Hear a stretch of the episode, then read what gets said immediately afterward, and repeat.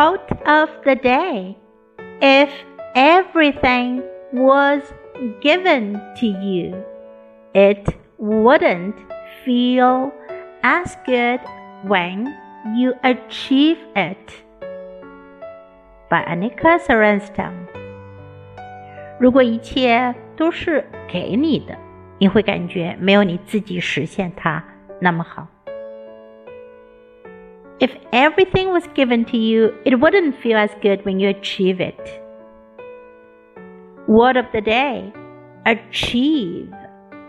Achieve. 凭长期努力达到、达成某个目标、地位或者标准。